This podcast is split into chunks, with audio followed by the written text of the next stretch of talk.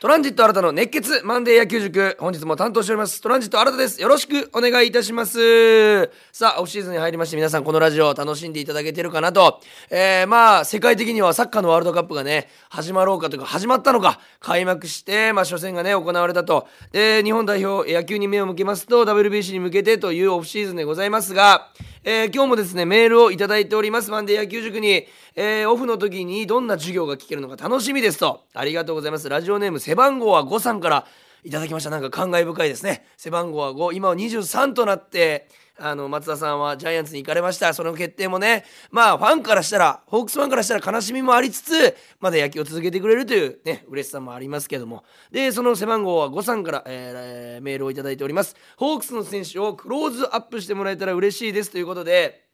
メールを頂いております。そうですね。じゃあ今度開催しましょうか。ホークスのまあ1人か2人に注目してもその選手だけをしゃべる15分20分、えー、そういった回があってもいいと思いますのでえー、そういった回もね、えー、ご準備させていただきたいなというふうに思います。そしてこのラジオでこの今ねこのメールいただいたようにホークスの選手の、えーまあ、プライベートなことであったり、えー、ワンプレーの細かいところまあ俺たち、えーまあ、僕たちファンからしてもまだ見えていないところを、えー、選手と会話するという機会が今度ございまして、えー、実は12月に、えー、私トランジット新たがホークスの4選手と、まあ、計4回のトークショーを行うことが決まりました。えー、第1回えー、これまずですね毎週土曜日に行われるんですけども12月3日からスタートしまして3日10日、17日、24日と、えー、クリスマスイブまでホークスの選手と、えー、過ごさせてもらうことになりました。毎週土曜日でございます、12月の第1回が東山直投手、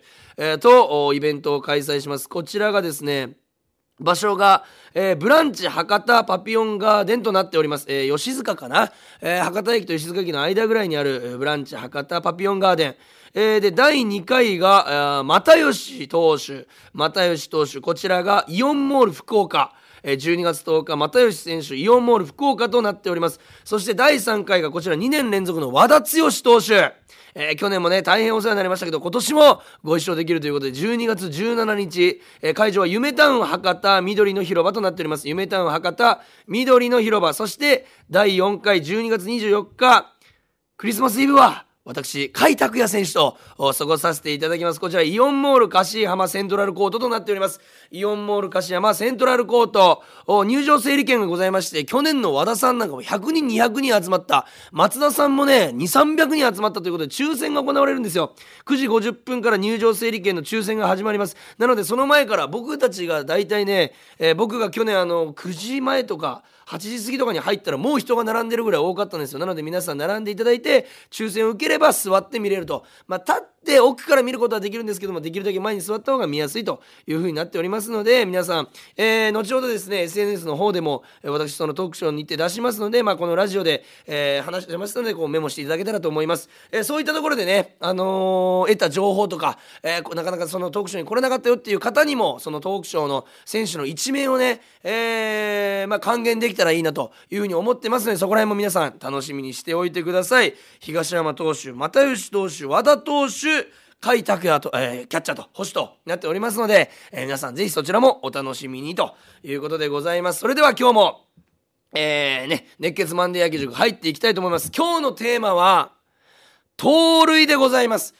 今日はですね盗塁についてお話ししたいと思うんですけども、えー、それはなぜかと言いますとまあそもそも僕はねお話ししたいっていうのもあったんですけども先週、えー、メールいただきました。その盗塁の準備について、えー、教えてほしいですというメールをいただいておりました DM かないただいておりまして、え先日、えまあ、先週は時間がなくて深くね説明できなかったんで今日はちょっと深めにいきたいなと思いますんで皆さん、えまあ、15分20分お付き合いいただければとながら聞きでいいんでよろしくお願いいたします。それでは今日も始めていきましょう。プレイボール。トランジット新たの熱血マンデー野球塾。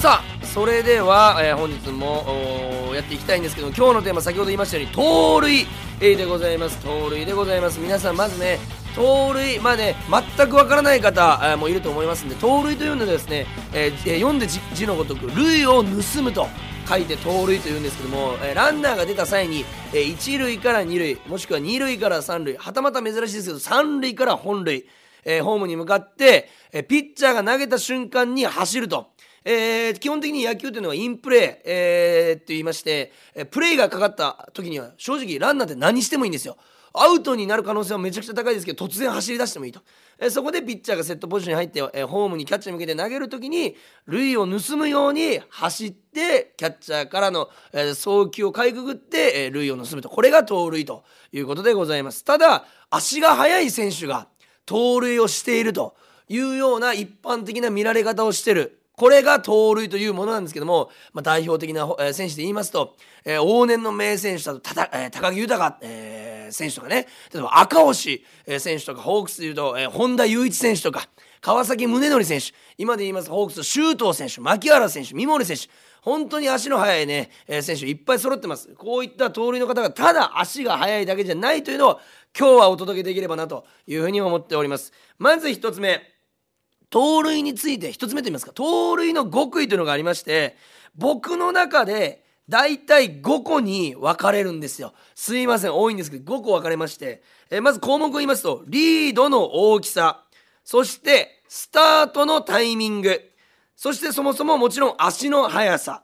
そして相手投手の癖。そして相手キャッチャーの肩この5つに分かれるんです。この5つの全ての要素が高い可能性で成功に近い時に盗塁というものが行われるというのをまず皆さんに頭に入れていただきたい。リードの大きさスタートの速さ足の速さ投手の癖捕手の肩キャッチャーの肩でございます。まずじゃあリードの幅から見ていきましょう。まずリードの大きさというのはあれみんなあの適当にリードしてるわけじゃないんですね。野球選手もちろん野球高校野球もそうです。野球をやってる人は適当にリードしているわけじゃない。これなぜかと言いますと練習であるんです。自分のリード大きさを決める練習とかそもそも試合で今日は4歩半でいこうとか。いや今日は靴5足分でいこうとか。今日は5歩分でいこうとか。こういうのを練習とか練習試合の中で培っていくんですね。で試合、えー、公式戦で、えー、そのリードで、えー、盗塁を決めていくと。これ盗塁しないにしてもリードの大きさってとめちゃくちゃ大事でその1センチ2センチでセカンドのアウトセーフサードのアウトセーフが決まってくると。だからリードの大きさはめちゃくちゃ大事ちなみに僕は高校時代大学時代は、まあ、自分の感覚なんですけどもえー、中股から大股ぐらいのまたさらに間ぐらいの幅が自分の中で勝手にあって肩幅よりちょっと大きいぐらいの幅で4歩半から5歩って決めてたんですよ。これはなぜかと言いますと基本的にリードして牽制が来たらヘッドスライディングで戻るんですけどファーストにそのヘッドスライディング自分の身長大体手を伸ばすと2メーターちょいぐらいあるんですけどその2メータープラス1歩か2歩これがリードの基本なんですよ。これなぜかと言いますとランナーがリードしていてピッチャーがファーストに牽制を投げる時に1歩戻ってヘッドスライディングするんですよ。ってことは1歩戻ることによってちょっと勢いがつくのでまあ2歩分ぐらい。でベースに手を伸ばしたら戻れる。これがセーフのセーフティーリード安全なリードの位置。というのが大体のオーソドックスの決め方なんですよ。だから僕は4歩半から5まあもしくは5歩半。というのが幅でございます。これを例えば1000人プロ野球選手。1万人野球をやってる人がいたら1万人の幅があるんです。それぞれに。それぞれ皆さん持っている幅がある。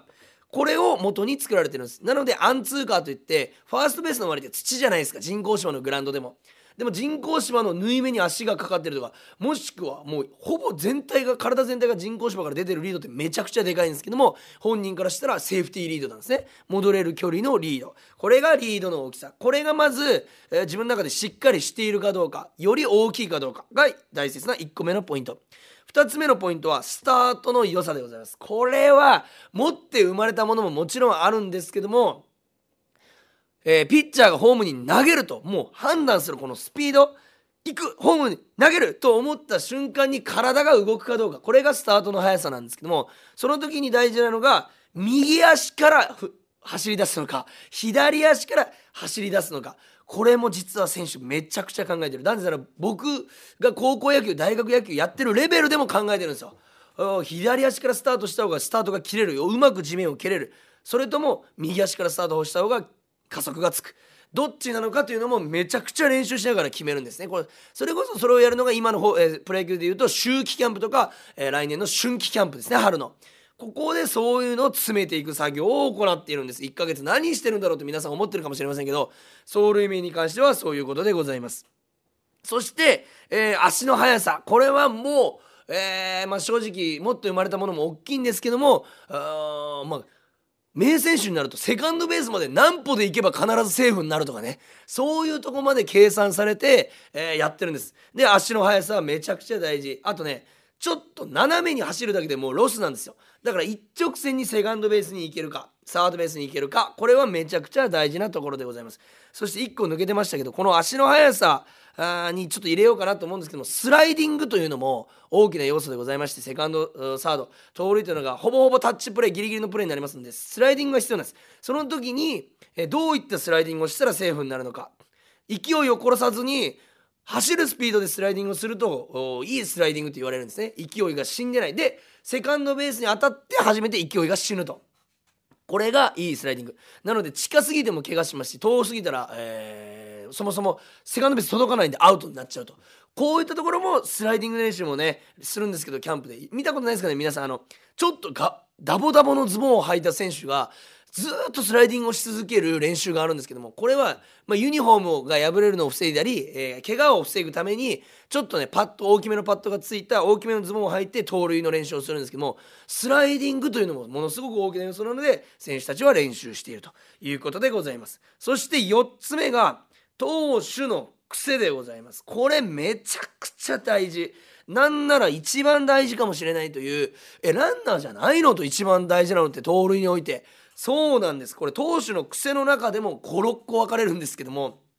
まずは牽制がどれぐらいうまいか。例えばプロ野球でいうと外国人投手ってあまり牽制がうまくないと言われるんですけどもこれはモーションが大きいのでたとえ牽制をねされたとしても逆疲れると言ってうわ牽制だったのかと思って一回セカンドで走ろうとするけどファーストに戻る。これをねランナー逆疲れると言うんですけども逆疲れたとしてもセーフになりやすいんですね。戻った時。に、えー、モーションが大きかったり。はたまたコントロールが悪かったり細かい動きが苦手なピッチャーはそもそも暴投したりとかする不安があるので牽制をする格好だけして投げてこないんです。だから牽制がうまいピッチャーかどうか。プロ野球でいうとこの前も話させてもらいました、えー、今ね最近話題のあの楽天から中日に移籍した涌井投手とか。えー、阪神の西投手とかねこういった投手は本当に牽制がうまいのでなかなかランナーは走りにくいと。しかも牽制の種類も何個も持っております。以前話しました牽制のね特集の時にもやりましたけど牽制の種類は何個も持っていますので走りにくい。そして次にセット。セットポジションですねピッチャーの。セットポジションの的長さが一定じゃないかどうか。これピッチャーの本当に癖によるんですけども絶対にセットポジションに入って2秒後に投げるピッチャーとかセットポジションに入って首を2回キャッチャーの方向いたら投げるとか本当にいるんですよ。こういうもうこの癖通りに行くピッチャーが。なのでこういうのってチーム内ですごくミーティングが行われていて今日のピッチャーは2秒後もしくは2回首を振ったらホームに投げる。もしくは2回ランナーを見たら投げるから。とか肩が1回落ちたら投げるからとか本当にこういう癖が共有されている僕も高校野球大学野球やってきましたけども、えー、なんだろうな一番面白かったのは、えー、何かなバッターの方を見るんじゃなくて投げる前に1回サードの方を向くんですよ。でサードの方を2秒向いたら絶対ホームに投げるというピッチャーがいたんですよ。もうガバガバなんですよ盗塁が。絶対に決まるんですよ。だってもう向いちゃったらあもうホームに投げるじゃんっていう癖で。だからもうランナーはスタートを切りやすい。さっきのスタートの速さにも関わってくるんですけどもスタートが切りやすい。そういった癖を持ってるかどうか。そしてそのその中にその首の動く動かし方とかね入ってくるんです。で先ほど言ったそのスタートの足の速さにまあスタートにその影響してくると。そしてリードの大きさにも影響してくるのもそれでございます。牽制のうまさ。牽制がうまかったらリードはちっちゃくなると。ちょっとずつ結びついていくんですね。そしてクイックの速さ。これクイックって分かりますか？セットポジションからホームに投げる時ピッチャーがどれぐらい速いスピードで投げれるかどうか。モーションが大きいという言い方もするんですけどもモーション投げるモーションが大きいともちろんそれだけ時間が生まれますので盗塁の成功確率は上がる。ただクイックといってもういつ投げたって思うぐらいのスピードでホームに投げるピッチャーいるんですよこれがうまいピッチャーは投げれないそれこそ、えー、また涌井さんとか、えー、西投手とか、えー、そういったとこになってくるんですけども本当にクイックが、えー、速いピッチャーは、え、それだけ時間が生まれませんので盗塁が成功する確率が減ると。なので僕も嫌でしたね。クイック速いピッチャーはこれバッターも嫌なんですよ。タイミング取れないから。それもバッターも嫌なんですけども、ランナーだと俺はもうほぼ角であの諦めてましたね、盗塁。えー、そもそも僕はあまりあの外野で2番とか6番打ってたくせにあの足があんま速くないっていうね、僕はあの特徴がありまして、スタートとか勘とか、あのー、そういうところでカバーをしてきた選手ではあるんですけども、なんでクイックが速いピッチャーは、えーまあ、投手の癖としてクイックが速いピッチャーは、モーションがちっちゃいピッチャーはちょっと盗塁しにくいかなと。そして変化球ピッチャーかどうか。これめちゃくちゃ大事でしてとにかく盗塁ってどれだけ隙間を見つけられるかなんですよ。例えばモーションが大きければそれだけ隙間の時間時間をもらえるかどうかランナーにとって。だってわずか3秒か4秒の間にセーフかアウトか決めるんですよ。123これだけです。これだけでセーフかアウトが決まってるんですよ。今の間でピッチャーが投げるキャッチャーがセカンドに投げるランナーが走るタッチするスライディングするというさまざまな細かいプレーが3秒で行われてあの審判のセーフアウトに関わってくると。本当にすごいプレーやしすごいスポーツなんですよ野球って。なもうこの細かい作業の積み重ね。だから変化球ピッチャーかどうかってすごい大きくて例えばカーブが得意なピッチャーだったらカーブをたくさん投げたいんです。ってことはストレートよりカーブって球が遅いですから時間が生まれる。ってことは盗塁しやすいんですね。ただもうストレートピッチャー例えば佐々木朗希投手とか山本由伸投手のような本当にまっすぐ他の変化球も速いピッチャーだと盗塁することが難しくなる。山本由伸投手コントロールいいし球速いしあのフィールディングもうまければあのクイックも速いんですよ。なので、えー、沢村翔投手なんでございます。だから球も速い投手変化球ピッチャーじゃない投手は走りにく。い逆に本当にねあの決め球が変化球のピッチャー特にカウントにもよるんですけども、えー、2ストライク1ボールどうしてもここ落ちる大きめのフォークで三振取りたいピッチャーとかはもう走っちゃうんですね。ボールになる確率も高いし、えー、球も遅いので盗塁成功するじゃん。という理由で走っちゃう、え、なのでこの投手のくせに、まあ、変化球あカウントというのも関係してくるんですけどね。もちろん大きな要素として、えー、ノーノーだったら走りにくいとかワンスリーだったらもう絶対ストライク投げてくるから走りにくい。ただツーストライクワンボールツーストライクツーボールはまだボール球を投げれるから、えー、走りやすい。大体走りやすいカウントと言われるのが、えー、ワンストライクとかね。えー、まあワンストライクツーボールとか。えー、という時は走りやすいと。ノーストライクあなノーストライクボールが先行するとピッチャーはストライク投げたくなりますのでどうしてもキャッチャーが投げやすい場所に行ってしまうので走りにくいといった傾向があるということでございます。そして大きな項目の、えー、5つ目キャッチャーの肩スピードでございます。これが素晴らしいのが我らがホークス正捕手ジャパンの金メダルキャッチャー甲斐拓也なんでございます。ここがレベルが違う通称レベチなんでございますね。プロ級のプレーをするのが開拓や。本当に肩が強い甲斐キャノン言われてるのは当然でございますけど僕が注目してほしいのは取ってからの速さとコントロールでございます。肩強い選手なら何百人と言います。ただあの取ってからのスピードとコントロールは甲斐拓也のみでございます。取ってからのスピード正直あの今宮さんとかマッキーがあのゲッツー取ってる感覚。ぐらい速い。あんな大きなミットで160キロの球を千賀投手の球を取ってる。もしくはフォークボールショートバウンドを取ってるのにすぐ握り替えて投げれる。あのスピードはもう練習の賜物だし甲斐さんの、えー、技術力だと思います。そしてコントロールの良さ。これ一番大事であのタッチしやすいとこに投げれるキャッチャーかどうかっていうのはものすごいこっちの情報に入ってるんですねランナーとしては。なんでこのキャッチャー肩強いけどスローイングのコントロール良くないってなったらもうすぐ走りますし取ってから遅いってなったらすぐ走る。なんでキャッチャーの肩とスピードはめちゃくちゃ大事と。その全てが備わって初めて走ろうかな走る前かなという判断に至るまだ走ろうという決断には至らないです。だから、えー、盗塁の準備ってどれぐらい大変なんですかというメールいただきますけどこんだけの情報が入ってないと走れないということでございます。でこれあのね最近皆さん見てもらえてたら嬉しいんですけど僕ツイッターにあの野球ってこうだよなっていうのをねよく投稿させてもらってるんですけども野球部あるあるってよく聞くじゃないですか。例えば、えー、まあ罰を受けたら草抜きするとか、えー、野球部坊主に試合前全員するとかいろんなねあのボールをカラスと間違えてビクってしちゃうとかねいろんなあるあるあると思うんですけど野球部あるある聞いたことありますけど野球あるあるって聞いたことないと思うんですよ。だから僕その野球あるあるよく載せてるんですけどここでも盗塁をねあの野球あるある載せてるんですけどもまずこの前載せたのがあの盗塁のサインが出た時にあの走らないといけないんですけどもスタートが今みたいなね条件がねこの盗塁に大事な条件が揃わずにスタートが切れないといった時にうわこれスタート遅れたと思うんですけどももうサイン盗塁だから走らないといけないんですよ。うわ走らないといけない今なら止まれるけどでも無理だよ走らないとって思い始めて走った時もう地獄だから終わりの始まりなんです本当に。だってもうアウトもうグローブを待ち構えられて走ってるようなもんですから本当に恥ずかしながら走ると言ったようなことがありますからこういった条件が揃ってないと走れないと。えいう盗塁の難しさがあるんですねそしてもう一個あるある載せたんですけど実は二塁に盗塁するより三塁に盗塁する方が簡単というあるある載せさせてもらったんですけどこれ普通は二塁一塁から二塁に盗塁する方がキャッチャーからの距離は長いので、えー、セーフになりやすいんですよ。で二塁から三塁に走る時ってキャッチャーから三塁の方が近いですから送球の間が短い分アウトになりやすいしキャッチャーはめっちゃ見えてるんですよ走るかどうかただ一塁ランナーの場合は左バッターだと隠れてるんで判断が遅れあ遅れる時があるんですねキャッチャーが通り走ったっていう周りからの声でしか分かんないと。なんで本来は3と3塁への盗塁の方が難しいと言われてるんですけども僕が現役の時はあの足が速くなかったので盗塁イコールタイミングスタートの良さに全てかかってると思ってたんでピッチャーのモーション盗んで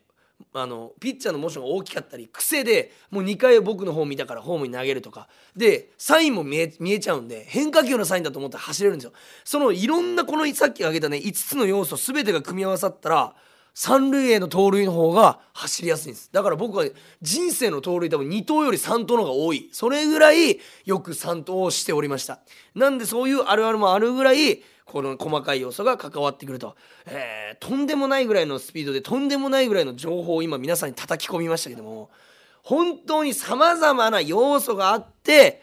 牧原大成は盗塁をしていると。さまざまな要素があってえー、シュートを右京は盗塁をしていると。これを皆さん頭に入れて野球を見てもらえると再び野球選手への新たなリスペクトが生まれてまたさらにそんだけの要素を成功の確率が高いと踏んで盗塁してきた人を指してる甲斐拓也の凄さ。これもまた分かってもらえるとまた違った野球の楽しみ方2倍も3倍も楽しめるんじゃないかなというふうに思います。皆さんこのような要素が、えー、いくつも積み重なって盗塁は生まれていると。このワンプレーに込められたこう楽しいね。すごく楽しい野球って。すごく今話して一人で喋ってるくせにすごい楽しいわ今。これ聞きながら今日俺お酒飲みます。自分のラジオ聞きながら。もっと言えたんじゃないかとかね。もっと伝えれたんじゃないかとか。ほんとそう思うぐらいねこの要素楽しさがね魅力が詰まったプレーになってますんで皆さんぜひ盗塁にもホームラン三振だけじゃない盗塁にもこれから注目して野球を見てもらえたらと思います。先週ね、えー、メッセージいただいた方ありがとうございました。あなたはここまで熱くさせてくれて本当にあなたも嬉しいです。ありがとうございました、えー、こんな感じでですね。本当に熱く細かく、えー、解説をしていきますので皆さんこれからもメール、えー、そしてメッセージお待ちしております、えー、メールアドレスは kor.rkbr.jp kor.rkbr.jp もしくはツイッターの KOR King of Radio のアカウントにメッセージいただいたら、えー、そちらもメールとカウントさせていただきましてこちらで読ませていただいてお答えさせていただきます。ぜひ皆さんそちらにもメッセージの方よろしくお願いいたします。今日は盗塁のお話でございました。えー、そして冒頭でお話ししましたけども12月の毎週土曜日に、えー、ホークスの選手とのトークショーをが開催予定になっております、えー、第1回12月3日東山投手第2回12月10日又吉投手第3回12月17日和田剛投手第4回12月24日クリスマスイブは甲斐拓也キャッチャーと星となっておりますんで皆さんぜひ、えー、もう、ね、公式の福岡ソフトバンクホークスの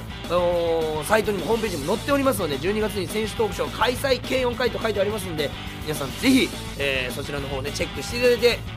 えそちらにも遊びに来てください。よろしくお願いいたします。それでは今週も聴いていただきありがとうございました。来週もお楽しみに。ありがとうございました。ゲームセット。